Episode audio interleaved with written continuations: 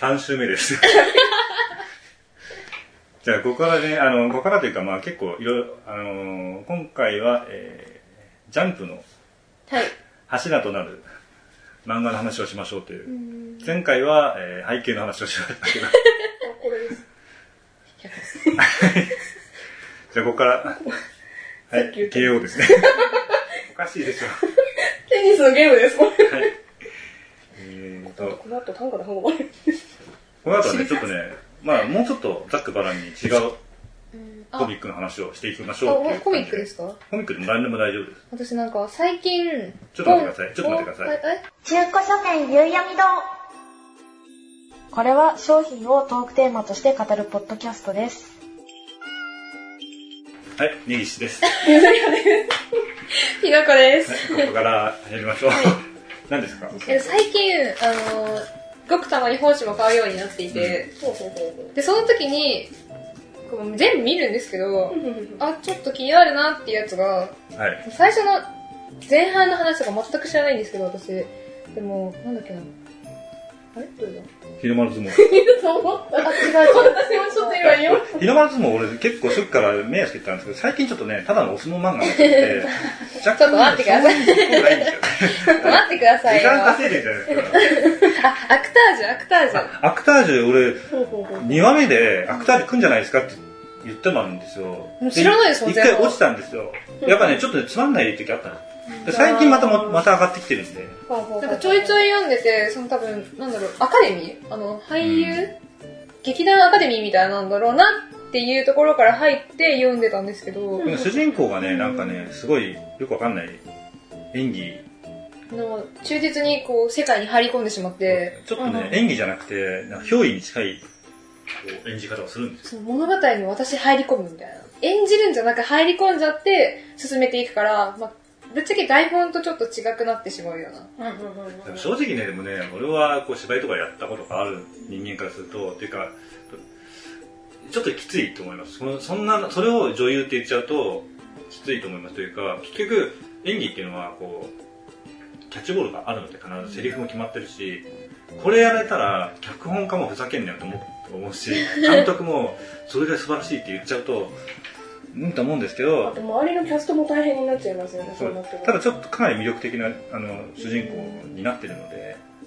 でもかなり早い段階からそういう問題が出てます。あの周りのあの芝居を一緒にする人たちを振り回しちゃうところがあって、うんうんうんこれでいいのかとかなるんだけど、結局面白いものを作れるかどうかってなってくると、ただまずちょっとわかんないですよね。これをどういうふうに持っていくんだろうなっていう空気はまだあるんで、気になってるなって感じで。ただあの柱にはならないと思います。出てきて柱の話をしてないじゃないですか。今ちょっといろいろ、ね、いろいろ取り入れましょうみたいな段階だったそうのですねで。俺はだからこれですよ、まだ一冊目しか出てない、呪術回戦。それ、連載されてるんですかあ、されスてクますよエアか。スクエアですかいや、知らないですよ。ジャンプですよ。何言ってんですかどこにあるんですかジャンプの、えよく見てください。ここです、ここ。あ、いた。何を言ってるんですか。次ですよ、次。もう鬼滅がナルトと言え言ったら、あの、ブリーチは、もうこのじゃないかなっていうぐらい、へちょっと、かなりこう、ちょっとね、オカルトに寄ってるんですけど、まあ、絵柄もね、若干ブリーチに似てるんですけど、ー主人公の手がデイダラみたいになってうんます。まだ、ただね、俺ね、これ、押してるって言ってるけどえ、あの、俺読んでないんです、まだ。 え、ブリーチじゃないんじゃないですパラかパラっとね、最新刊は回とか読んで、あ、ちょっと面白そうだなと思って、一巻を買って、一巻読み始めてる回で、まだ読み終わってないというか、全然読めてないので、学園ものですか学園ものですね。最初はなんか、オカルト研究会みたいなところから入るんですけど、それがなんかこう、まあ、いわゆる、こう、なんですかね、モンスターというか、いい怪物たちのいる世界を知って、戦うという、あ展開になってーくるなんか展開的には本当ブリーチ的な。そうですねヌーベじゃないですかあ、でもそういう感じですか。でも、昔から人気あって、ジャンプに連載されるような漫画のタイプなんですよ。うんうん。なので、これは来るんじゃないかなっていう、ちょっと今、早めに出しといて、つつってまあ2ヶ月後なんですけど。ずれちゃうんですけど、まあ、で、えー、約束のネバーランドが、えーなんかねデスノートラインなので、ただ若干ちょっとね、バトル入ってて、デスノートっていう感じじゃなくなってはいるんですよね。ちょっと、うーん、まあ面白いですけどね。なんか、デスノートとデュエルマスターズの掛け合いみたいな感じうだった気がします。ん、デュエルマスターデュエルマスターズ。なん か、違うか。何ですかそれそ遊 れ戯王遊戯王今ね、デュエルマスターなんでなんで急に出てきたのってなんなら遊戯王の敵じゃないですか似てるから。あれも今、遊戯王 は、遊戯王の一コ番ねナミに食われちゃってますたかだら遊ね。戯王の位置はジャンね、プジャンプで出すのは難しいです。でも、結局、ドラゴンクエストもそうですけど、結構、そういうおもちゃの業界に対しても、ジャンプはアクションがあるので、うんうんまあ、新しく生まれる可能性はあるんですけど、今のところないですよね、ちょっと。なんかそういう感じの漫画ってないですよね、おもちゃをつ扱った。おもちゃ扱う系はもう終わっちゃったんじゃないですか。まあ、終わっちゃったものに関しては話してもしょうがないんでね、柱になり得ないよね。そっか。終わっちゃってるんでね。ひどいな。そうですね。それはそういう感じの流れになると、あの太太古のジャンプババアなので、終わった話しかできないですけど、いや、俺はでもね、この話をしたかったんですよ。シャーマンキングは高段者に食われたって話ですか。あまあ、鬼滅の刃もあるんですよで、ここに、約束のネバーランドもあるんですけど、うんうん約束のネバーランド、あの、デスノートの位置だって言ったんですけど、今デスノートの位置になるのは、この幽谷のモリアー ティ。 あ、出たはい、こ出れ、た本誌ではないんですね。ジャンプスクエアの作品なんで、これも、あの、集英社って出てるんですけど、もモリアーティはちょっといろんな意味で私ムスカさんにバカにされたことがあるんですモリアーティは、モリアーティを知らないって言ったらバカにされましシたャモリアーローテッィク。シャーロックの、シャーロック・ホームズ読んだこいとや知らないない人はいますよ、シャーロック・ホームズ読んでないっていめうっかちゃバカにされたんでシすャーロック・ホームズそんなに言うほど、まあ、シャーロック・ホームズという名前とかは有名ですけど、モリアーティは、まあ、シャーロックのライバルなんで、そうですね作品をよく知らないとわからないと思うんですけど、あの、テントで出てきて、知らないって言ったら、初めて知ったんですよって言ったら、え、お前そんなの知らねえのかよ、みたいな感じ完で。全にジャンプ本誌関係ない話になっちゃうんですけど、これめちゃめちゃ面白いんで、ぜひ読んでください。え、じゃあそれなら私も結界戦線をします。一回先生ってまだやってるんですかやってます、セカンドシーズンが絶賛好評連載中ですでも、スクエア行っちゃうと、 話が広がってしまう。ランブスクエアなんですシンデよ。レいやラの話スクエアはスクエアでやりました。私もそしたら青スクエアスクエアでやりました江をすん で。でもここにね、載せときたかったんですよ。あの、モリアーティという言葉を。ちょっとずるいですよいやね。鬼滅の刃ずっと言ってたのに、全然音声として載ってなかったから、鬼滅の刃がアニメになった時に、だと思ったよというのが言えなかった。言ったでしょっていう。でもそしたらネバーランド行ってまネす。バーランドはだって、話さんの、ずるいずるいずるい。そうだけど、奪ってるじゃないですか、完全に。してこないんだもんな、なしさん。なしさんに会ってない、最近、私。会いたい。タイミングが合わない。でも、いうこの物語は本当に、内容的には本当にデスノートあですね。主人公が悪い方になってて、その、正義の、なんですかね、ホームズと戦う、エルと戦うという話になってるんですけど、これは最終的には、あの、結末はもう分かってるので、モリアーティは崖に落ちて亡くそうなるですという終わりね。方になってる谷、谷じゃないな、た滝滝に落ちて死ぬみそうたいでなす。し。かも、あ、それに沿ってるんですかだって、もともとあるお話なんで、まあ一応ね、なんかね、ちょっとアレンジがあって、中に、中にこう、なんですかね、ジェームス・ボンドが出てきたりとか、違う作品のキャラクターが出てきたりとか、うんうんもあるんですけど、なんか、ジャック・ザ・リッパーでしたっうん。けが出てきたりとか、キザキジャックが出たりとか、もう最新のお話だと出てるらしいので、うんうん俺はちょっとコミック派なんで、まあ、実はスクエアも買ってみちゃったんですけど、あ、出てると思ったんですけどね。あ、でも、そうですね。僕の胸当ては今、チェック入れといた方がいいかなと思います。シャーロック・ホームズ知らなくてもよ面白くな面白いのでそうですねで。若干ブロマンス的なあの内容になってて、ホームズ知らなくてもドラマでやってたミス・シャーロックめちゃくちゃ面白かった。ああ、ミス・シャーロック面白かったで面すね。白い俺の中でやっぱシャーロック熱が上がってて、なんかポアル、ポアルだっけ違う。一緒違うわ、絶対ヒ違うわ。ーローの終作を買ってみたんです。これヒーローの終作のエピソードがモリアーティにも出てるんですねうんあうんの実際はこうだったものをこの中ではねあのシャーロックのあの相棒の何でしたっけワトソン。そうですねワトソン君ですねワワトトソソンンワトソワトソンどのポジなんですかンワトソンは、えーとね、コナンドイルという設定になってますほうほうほうほうほう。ワトソンがあのコナンドイルという名前で書いたものが、ああ、シャそうーロック・ホーですよムね。ズになってるというなんか体、験になってます、ちゃんと。あ、そうか。ニアピン賞ぐらいですよ。まあこれはスクエアな話なんでね、ちょっとね、ずるい話なんですけど、まあ、モリアーティの話を若干しときたいなと思って。あ結構しましたよ。やだから半分ぐらいですかねこれね、いいんですよ。お兄さんが大好きな弟が兄さんのために戦ったりとかするんですよ。うん結構えぐいあの殺人鬼とか殺人鬼とか人たちが出てくるあのなんか富裕層のがこう労働者階級をこう人として扱ってなくてうんうんうんうんうんうん殺したりとかしてるやつを殺し返すみたいなお話だったりするので、まあフェイトのせいでその名前を見てちょっと読んでみたいなっていう気もしたんですけどね。ぜひ読んでみてくださいこ れはちょっとこれはなんムかスカさ今、ん偉に勧め人てがるブームですよね。偉人偉人、確かに。偉人召喚ですか偉人召喚っていうか。なんかその昔の物語だ、偉人だっていうものが出てくるものっていうのはちょっと人気、人気っていうか、なんか歴史ファンと、まあそういう今のブームもそうだし、あとまあキャラクター性、物語性でまらた親しみっていうか、取り入れやすい。若干ずるいはずるいですけどねでもそれは、そのやり方はいい戦略だと私は思ってます。そうですその偉人が好きなら、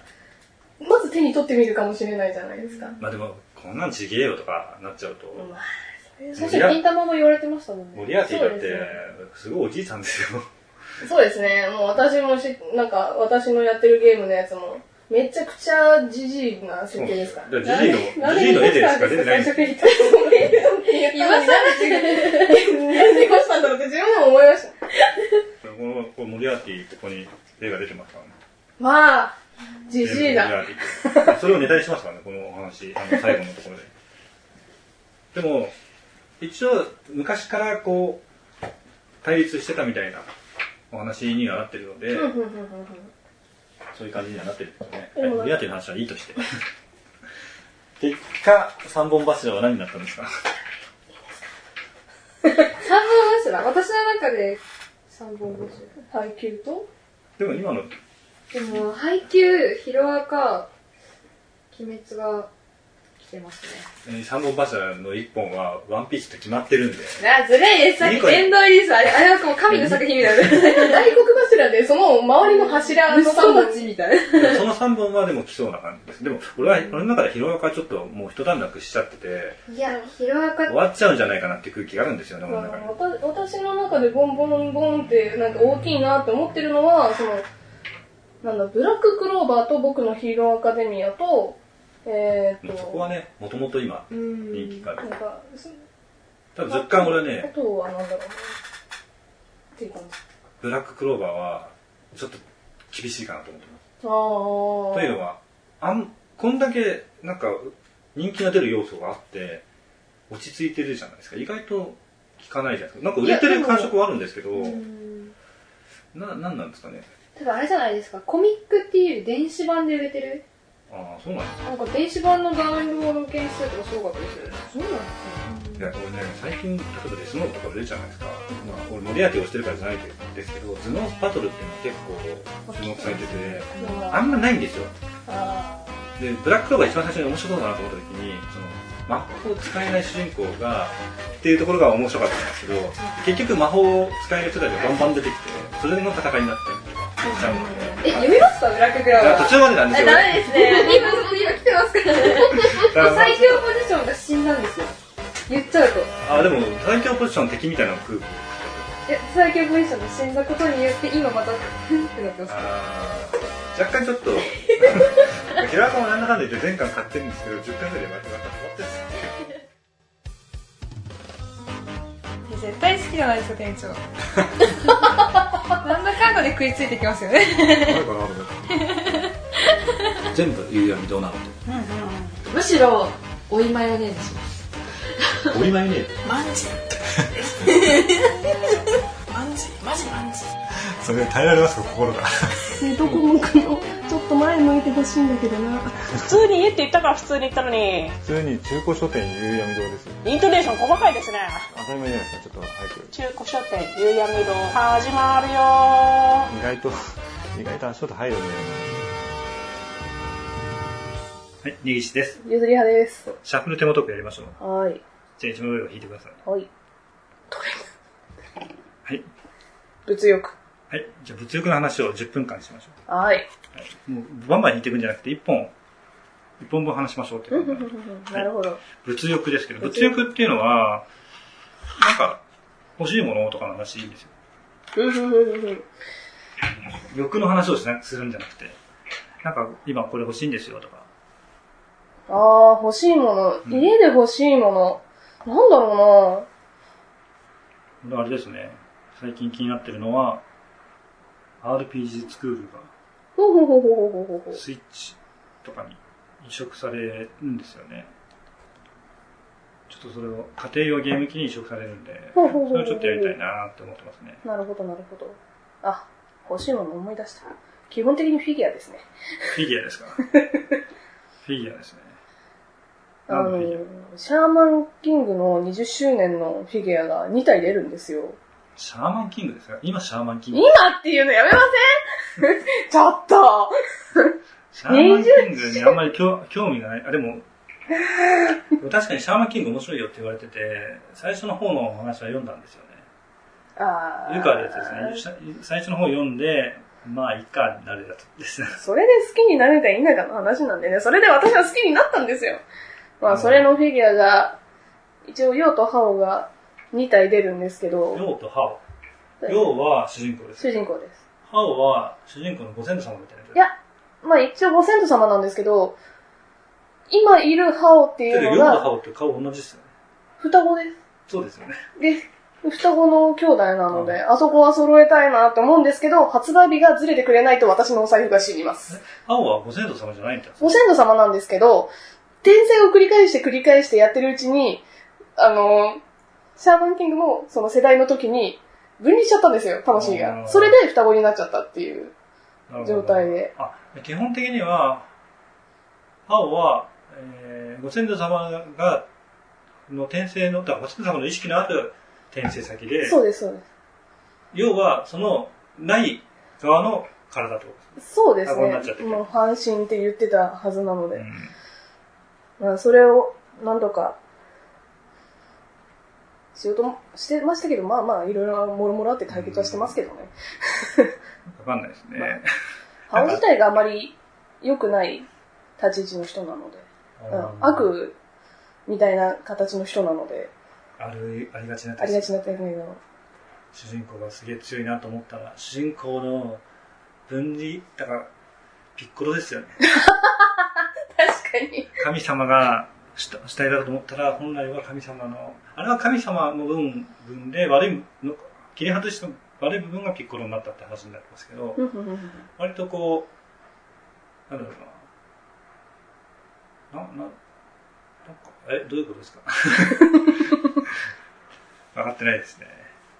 ただ割と多い設定として、なんかすごい力を持った主人公がいて、大体その主人公の力の源は何なのかってなった時に、例えば魔王の そうですね。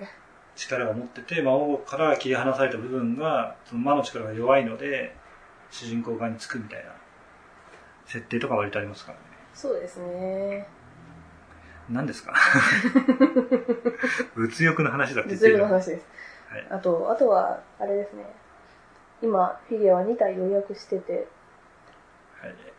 まあ、それがいろいろと来るかなって。フィギュアですか。フィギュアは、もう、じぶっちゃけた話、お互いフィギュアには手を出さないようにしようと思ったんですよ、最初。フィギュア好きな人は多いですよね。結構3000円、4000円クラスで止めてる人は結構いるんですよ。そうなんですよ。止めとかないと自分に、あの、枷がはめられないんですよ。あのね、フィギュアっていうのは、でも変ですけど、ああいうものって、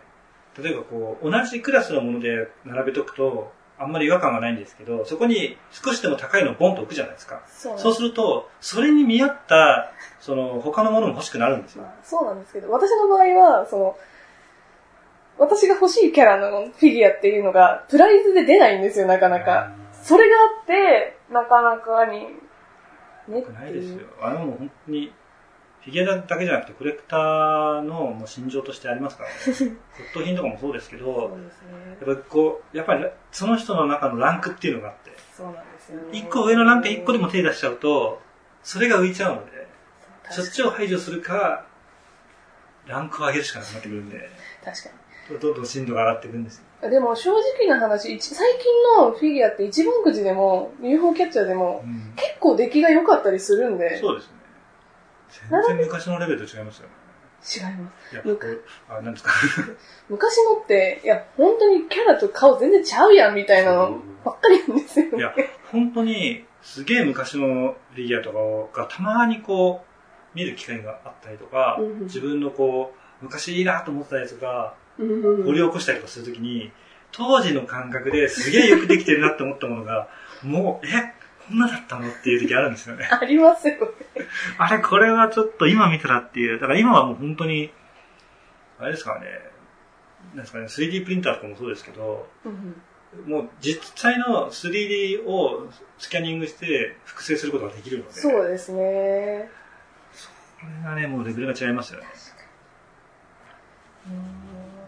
うんやばいです。人間のフィギュアとかは、すごいですかそうです。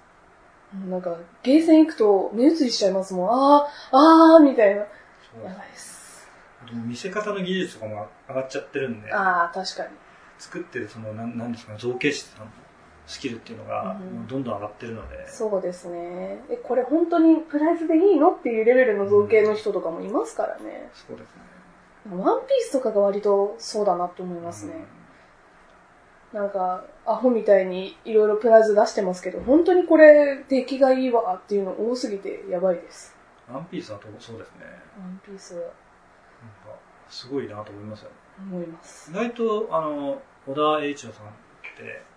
独特のタッチじゃないですか。そうですよね。だから、立体化しやすいのかなと思うんですけど、意外となんかこう、立体した時違和感がないように、まあでもそれはやっぱ、元の絵がそういう風に描かれてるからかもしれないですけうんうん、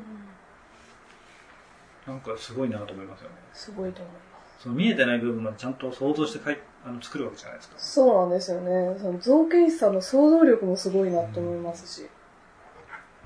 結構ね、あの、ただちょっとこ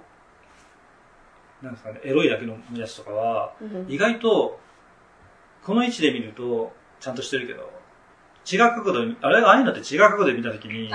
いうのが、あ多分いいと思うんですけど、違う角度で見ると、あれ、ちょっとなんかこれ体的におかしくないかっていうのがあったりとかもするんですよー。そうですね。たまにありますけど、そういうのは、普通に考えたら、女性の体で考えたら、普通の女性の体で作っちゃうと、その、一番見せたい角度が、絵と違っちゃうのかもしれない。う。そうですね。だからそれを違和感なくつ作るのが、そうですね。だからそう考えると、元の絵を、もがちゃんとしてるっていうのが、まあ、あると思います。いやー、でも本当フィギュアは連想しますドラね。ゴンボールとかも、全然違和感ない。あー、確かに。割と、ジャンプ系はしっかり作ってくれるなっていうのはあります。完璧な人はやっぱ、ファンが多いからと思うかもしれそなういですね。作る側のもよく知ってるのうで、ん愛情の入れ方が、やっぱ愛情の入れ方だと思うので、まあ、でもフェイトのやつが一体お前それ雑すぎんね最本当に最近のフィギュアかっていうのが一体あってえっとはね、そうピンあれもピンからキリまであるんでねで出来はいいけど私の中で納得いかない顔のやつもあったりしていやこのキャラちょっと顔が違うって思って結局欲しいキャラだったんですけどそのプライズを取るのはやめたっていうのはなあったりしますね何回かフェイトの場合でも、なんとなく、なんか、基準となる絵っていうのがあるんですかなんなんかいろんな人がちょっとずつ携わってるのって、あーどれが主体なのかなってなる時あるじゃないですか。簡単に言うと、あの初音ミクとかの絵柄って、あパッーケージの、一番最初のパッケージの絵柄が本物ですよっていう言っていいのかってことですよね。今の納得全然違うじゃないですか。各人によって全然違ったりとか。そうですね。でも、ミクの場合は今、立体物は基本的に、プロジェクトディーバのモデリングのやつがあー基本的に多いんじゃないかなっていう気はします。ただ、フェイトの場合は、多分、原作の、原作のっていうかその、なんていうんですかね、今のアプリ版のフェイトグランドオーダーのフィギュアでっていうんだったら、その元のカード書いてる人のその1枚か2枚1枚にの絵が基準ってことです。そうですね。だと思います。はいということで、時間です。はい。フィギュアの話になっちゃいましたね。はい、ありがとうございました。 いいんじゃないですか、物欲イコールフィギュアで。 この番組は架空の中古書店夕闇堂がお送りしました。